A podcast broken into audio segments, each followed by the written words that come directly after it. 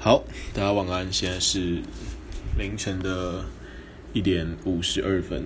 那最近最近比较少上来，没有比较少说话，就呃不知道哎，可能就最近可能有的没的事情比较多一点，对吧？啊，那 OK，没事没事。有些人问我说：“是不是？是不是怎怎么了？没有怎么了，好吗？很好，很好。那今天是一个新闻时间，来跟大家分享几则新闻。我看下几则哦，一二三四五五则，刚刚好。其实，其实我每次要跟大家分享新闻之前，我都会列出一大坨，大概二三十个吧。就从我看过新闻，我。我有收集一下，哎，我觉得不错。我不是简报啊，我就是在电脑里面，我可能会稍微记一下，哎，我觉得这不错。然后我可能会从里面挑一些我觉得，嗯，觉得蛮有趣的。就是大家可能会比较想，如果今天别人跟我讲，我可能会比较想听到，不是那种哦那种专业知识，比如最近最近 Redux 怎样这种 这样没有人听得懂的东西。对，因为对吧？然后所以我就，然后挑出来之后，我会贴在一个贴在一个地方，然后稍微看一看，说，哎，它真的那么有趣吗？然后再再删掉几个，觉得留下一个比较刚好的量。OK，所以今天精挑细选，对，我刚已经删很多了，所以现在剩下五个。对，那呃，我觉得还蛮有趣的啊，不知道大家会不会觉得有趣？那就呃，我先把标改变一下方式，我先把标题都念一遍，然后嗯，然后我再跟大家分享这个的新闻。那我再简短的分享一下，就是可能我对这件事情的想法，对。其实我发现很多人都，其实很多人听到一则新闻，或者是包括我自己啦，我们看到一则新闻之后，我们现在的人在这个新闻素养方面可能都还还不错。就是我们看完之后，我们会持一个保留或者是怀疑态度。那其实我们更想看看的是，呃，其他人在这方面的观点。比如说，你看到一件事情，那你就发现下面大家都不认同这个新闻记者的观点，或者是的时候，你肯定也会改变你的想法。所以。嗯，不像以前啦。其实以前你比较难，以前在网络不普及的时候，比较难有这种互动。以前就是你电视打开，那电视上要演什么？电视上跟你说 A 是坏人，B 是好人，那你可能就觉得 A 是坏人，B 是好人。对，那除非除非你跟你一起看电视的伙伴们，跟你看电视的一些朋友们，他们说没有没有，这新闻在乱演。我上次我跟这个 A 聊过天，他明明他明明就是一个很亲切的议员。这也有可能，但是在现在网络时代呢，全台湾所有的，呃，全台湾所有的话语都是被，都是可以直接在网上看到，就是你可以看到说，嗯，一篇新闻下面他说 A 是好人，B 是坏人，那大家可能在下面都会就说，哦，没有没有没有，A 才没有，才不是新闻说的这样，我上次遇到他拽个二五八万的就，对，所以我觉得现在的人，嗯，现在看到一篇资讯还不够，其实大家可能更想看到是，呃。对这些资讯，其他其他人有什么想法？所以，如果你有可能跟我不一样的想法，我也就非常欢迎跟我分享。OK，啊，我又讲 OK 了。好，那今天第一则是，嗯，MIT 就是麻省理工学，美呃全世界呃最好的 Top One 的这个理工的大学，全世界最好。MIT 的一个，他他发就是他。他研究出一个高效能的一个，就是调车，就是调度计程车的一个演算法。它可以将一个城市里面的计程车减少三成，就是大家都还是可以坐到计程车，然后但是计程车可以减少三成，就是可以舒缓一个城市里面的一个交通的一个拥塞的状况。那，嗯，先说说一些我想法，就是我觉得。这个不知道是不是好啦，当然，你解放了更多人力，但是可能更多人会是面临到失业的状况。对，所以不知道。但这毕竟就是一个呃数学上演算法。OK，好，那第二则是呃，为了遵守就是为了遵守刚生效这个 GDPR，那它是一个呃欧洲的一个数据保护法，那它非常的严格，史上史无前例的。最严格的，而且它不是说你是必须在欧洲的的软体公司，或者是你是在欧洲的公司，你才必须要守这个 GDPR。只要比如说我今天在台湾，然后我想写一个 App，然后在欧洲上架，那我就必须要符合这个 GDPR，非常非常的严格。那五月二十五号这个 GDPR 生效之后呢，美国的网站它屏蔽了呃五亿的欧洲居民，非常夸张。好，那好，那这是第二则，第三则是。呃，在探讨说，呃，搜寻引擎是如何操纵我们的思维。那在这一则里面，会跟大家说，他们抓了呃六百六十一个人来做一个政治上面的实验，说，诶，你去 Google 一下两个政治人物，然后他们去偷偷的改一下 Google 的结果，然后发现说，嗯、，Google 是可以操纵人们的偏好以及思维的。所以我觉得这是。我觉得这是有非常多的想象跟操作空间的，有好有坏，所以等下跟大家说说我的想法。对，希望不要忘记说说我的想法。OK，好，那下一个是电子设备如何影响睡眠。Okay, 这个应该不是新闻，但是就还是说一下。那最后一个是科学家在测量海豚的幸福。OK，那这个。简单来说，就是他做了一个小实验，然后得到了一个结果。那这个结果我觉得，诶，还蛮有趣的。所以，不过基本上是符合常识的结果，所以我觉得就还不错。那就也跟大家分享一下。诶，好，所以就是这五个标题。那现在从头开始跟大家分享。第一个是 MIT 的这个麻省理工学院，它的高效调度算法，它宣称。它可以减少一个城市里面计程车三成的数量。那他们的一个论文在呃，就是在这个月的 Nature，就是自然期刊上出版。呃，那所以他就说，呃，没有啊，我不会讲具体的算法，因为它就毕竟它会是一个很复杂、非常难，就是理论性的，然后还有它的非常严谨的一个研究，它觉它才有办法像 Nature 这种全世界最顶尖。就自然跟科学嘛，Nature 跟 Science 这两个，呃，这两个期刊就是呃最好最好的。如果你要发论文，你可以发到这边，那你发了一篇你就大概就发了。所以他们发到 Nature 上这一篇期刊，就是他他有非常严谨的论。如果有兴趣，可以再去找一下。那他说，如果如果你的计程车都换成无人驾驶的话，那你所需的呃，汽车现在城市里面所需的汽车可以直接减掉，可以直接变成一半，那所有人都可以享受到非常好的交通。那同时，这个作者还有在发现更多的事情。他说，如果乘客可以接受五分钟的延迟，五分钟就是你叫了车之后，你可以等五分钟。那有九十五 percent 的出行，就是九十五 percent 的出门，实际上都是可以跟其他乘客一起，就是共乘，就是你们可以，比如说。我要去，我要从台中，那我现在要去台台北，那刚好有另外一个人去基隆，那我就可以这辆车可以这样让我在台北下，或者是到基隆，这是大范围的啊。当然小范围可能说，你可能要你可能要去学校的时候，其实你可以去叫一台车，然后那台车载了你之后，可能会载一下你同学，顺路载一下你同学之后才到学校去上课。所以，如果你愿意等五分钟，有九十五 percent 的的这个就是出门的行为是可以是可以共乘。那，你不要以为等五分钟其实是在浪费时间。如果其实等五分钟，等五分钟，虽然你多等了五分钟，但是由于每个人都愿意多等五分钟，所以整个城市的车子其实事实上是会变少，交通是会变好的。那红绿灯也是不用等这么久，就是交通上来说是会更顺畅的。那如果你愿意多等五分钟，照他们这个理论上来说的话，计程车的就是你你坐计程车时间。最你可以最多啦，最多最多可以减少四十 percent，就是你原本如果要花嗯六十分钟，就是一个小时才能到你的目的地的话，那你现在只要花三十六分钟，你就可以到达你的目的地。所以我觉得，诶，这是一个感觉是一个很不错的研究结果。希望如果之后就是无人车实现的话，这件事情可以 OK。不过，呃，不过。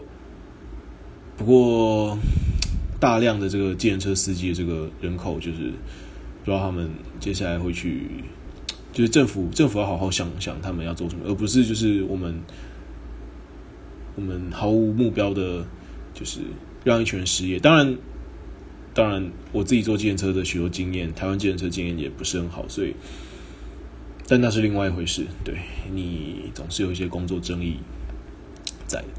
好，那接下来第二则是为了遵守就是刚生效这个 GDPR，就是呃欧洲数据保护法，那美国的网站屏蔽了五亿的欧洲居民。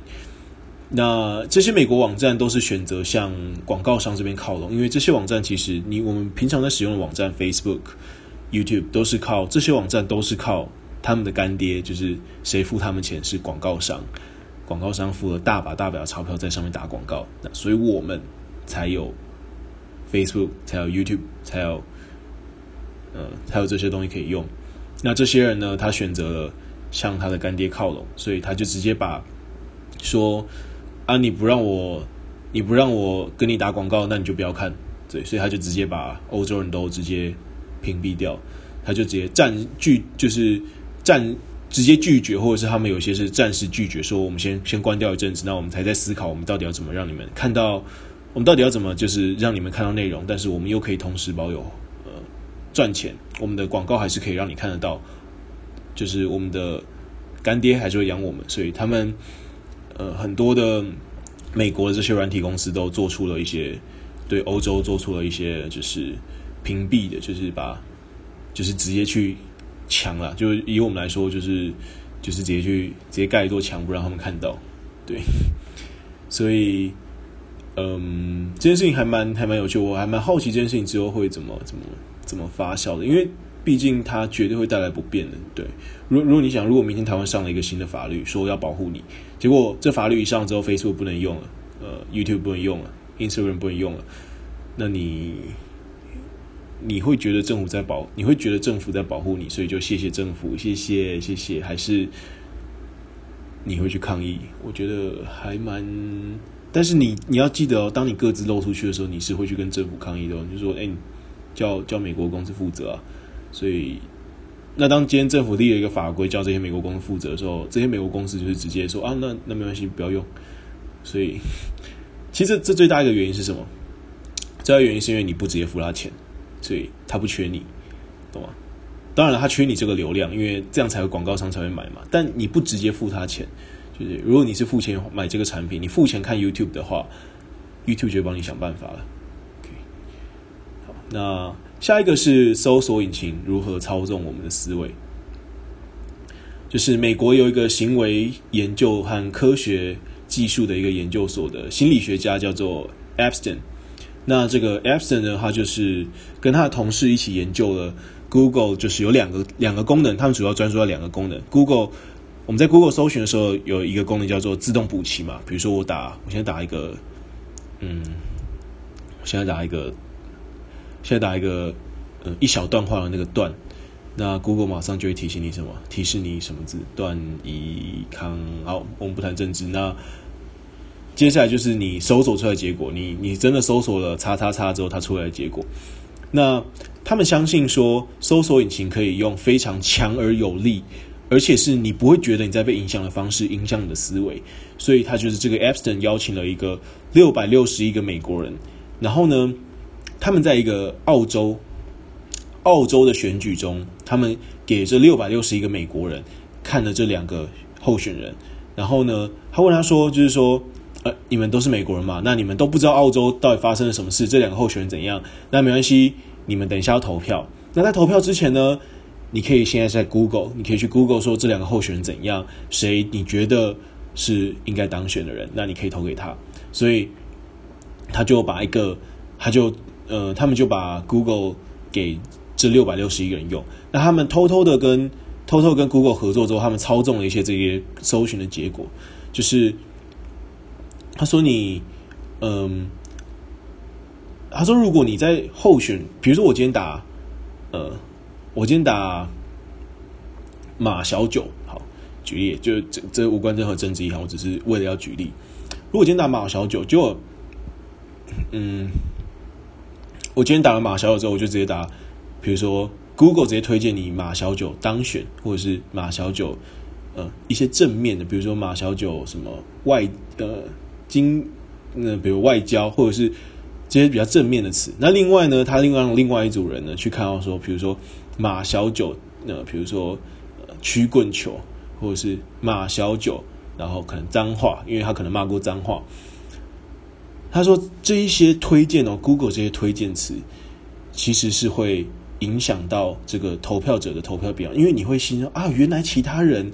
你心里面的潜意识会告诉你说啊，原来其他人在搜寻马小九的时候，原来马小九那么多人在找说马小九骂脏话的事情啊，那你就会对这个人的信，就是你对这个人的整个评价是会是会降低的。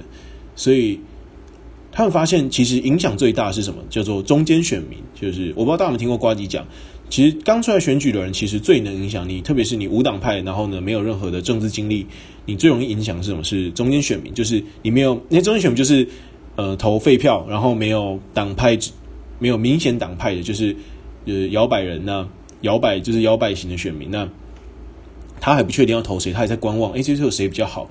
那这中间选民，如果他愿意投你的话，你就会通常很多人就是像瓜爷就说嘛，他就觉得他 focus 在中间选民，他就很有机会可以当选，所以。他说：“中间这些这些正面跟负面词汇的操纵下，对于中间选民的影响力是最大的。如果你是那种呃，以台湾来说，你是深蓝或深绿的话，你看到批评你自己支持的人，你就不为所动，想说哦，没差，我就还是支持他。但是对于那种摇摆就是中间选民来说，你的偏好改变进八十 percent，就是有八十 percent 的人会因为正面或负面的话而影响他做出的决定，就是非常。”非常惊人的比例，对，这是，这是，这是非常扯的。然后他同时有测出一个结果，就是当我们今天呃只有四种四种的呃自动的补，就是自自动补齐的这个建议的时候，是影响力是非常大。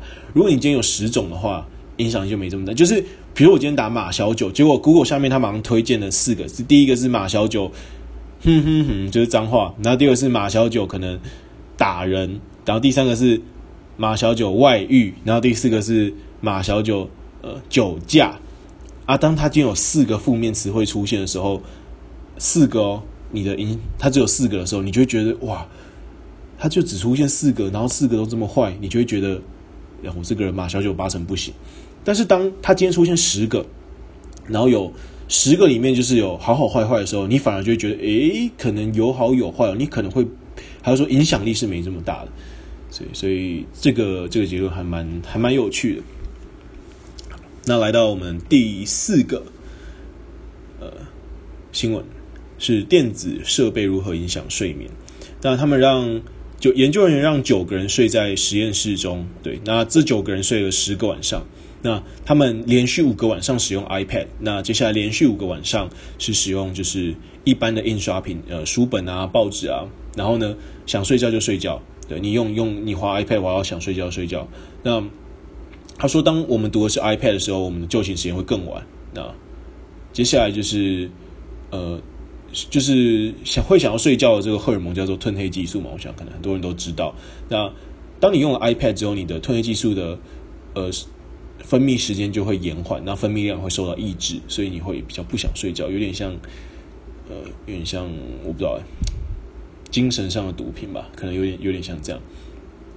那而且当你使用 iPad 的时候，你的这个快速动眼阶段就是 REM REM，那它是一种深，它是一种睡眠的一种呃状态，就是你的眼睛会呃会快速，你的眼睛会快速的移动，然后全身肌肉放松，对，所以它是一种好像是比较深度睡眠的状态，是 REM REM 是就是你的大脑正在活跃的。我我印象中啦，有印象中是你大脑比较活跃的时候，然后身体是放松的，这是一个呃 REM 时期。那 REM 时期、REM 时期相对就是非 REM，NREM 就是我我我这是我印象中 NREM 时期就是嗯、刚入睡的时候状态。那你一整个晚上睡觉是不停的在 REM 跟 NREM、REM 跟 NREM 之间。不停的交错，那也会有很多。我记得我之前有看过一些实验，是类似剥夺你的 REM 时期的睡眠，就是剥夺 REM 的一种睡眠实验，然后去观察说你会你会怎样，你会你精神会出现什么崩溃状态，还是你会记忆受损？对，有有这这类型的实验，就是一你一进入 REM 时期，它机器侦测到你开始进入了肌肉深层放松，然后呢，大脑开始活跃的时候，就把你叫醒。对，所以你就觉得晚上睡得很浅之后就被叫醒，这样。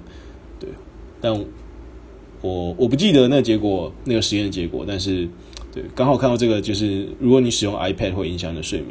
其实我也不确定，有些人说，如果你有绿蓝光的话，不仅保护眼睛，也会比较容易入睡。这点我我不知道，对？